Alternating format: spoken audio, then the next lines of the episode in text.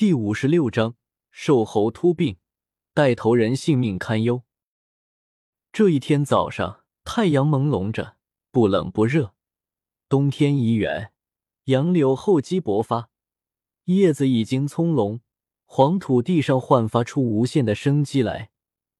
春风拂过脸面，像一个豆蔻年华的姑娘，用手轻轻的抚摸。母鸡伸缩着脖子，在努力吃饭。狗儿眯着眼睛，似睡似醒；猪在圈里抢食，哇哇的叫唤。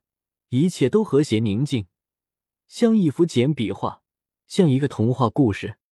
松林起了床，从水缸里舀了半盆水，提了暖水瓶，倒了一点热水，挽起袖子，先洗手，又洗脸，再搓了一把香皂，把半醒的头颅洗得干净清爽。洗完，用毛巾擦干，端起脸盆，把水倒在一棵杏树下面。他母亲早已经做好了早饭，馒头蒸得发烫，三角锅里炒了土豆丝，另一个铝锅里是葱油浇过的香喷喷的擀面汤。松林拿了白花瓷碗，先盛了小半碗炒土豆丝，接着掀开蒸笼，筷子夹了两个白馒头到碗里，边走边吃。出了门口，坐在石头凳子上慢慢享受。吃完了早饭，他还要去找中间人商量娶越南媳妇的事儿。想到娶媳妇，他心里美美的，便加快了吃的速度。馒头吃完，又盛了一碗面汤，呼噜哈拉的喝着。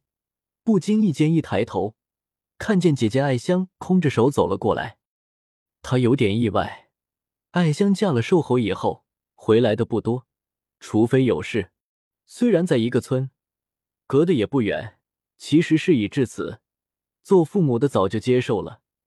没想到艾香还憋着劲儿，前几年只过年来一次，后来过节也来，后来平时蒸馒头、煮饺子也送一碗过来，但总是放下寒暄几句就走了。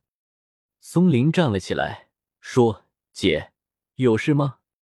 艾香说：“你有空吗？”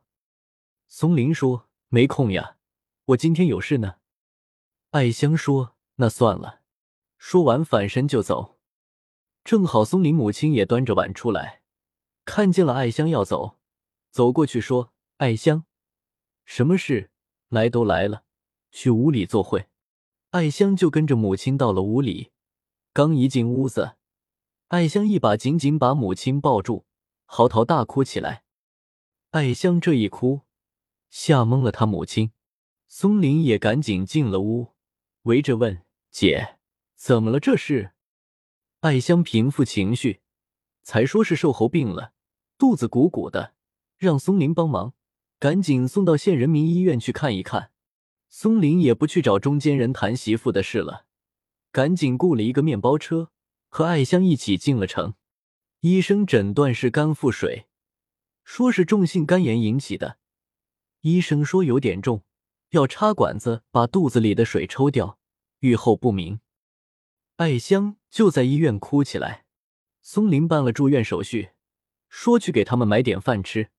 瘦猴躺在床上，对艾香说：“你别哭，医生的话是吓唬人的，好好治疗，没事的。”停了一会儿，又说：“厨房的地下面有个陶罐，里面有十万块钱，你去取出来。”给我看病，看不好也不要紧，家里存折上还有钱，你以后自己用。跟着我，你也没享什么福。艾香哭得更厉害了。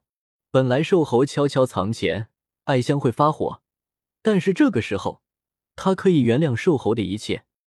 瘦猴又说：“这个事不要和松林说，也不要和任何人说。”艾香眼泪模糊，浑身无力，爬在了白色的病床上。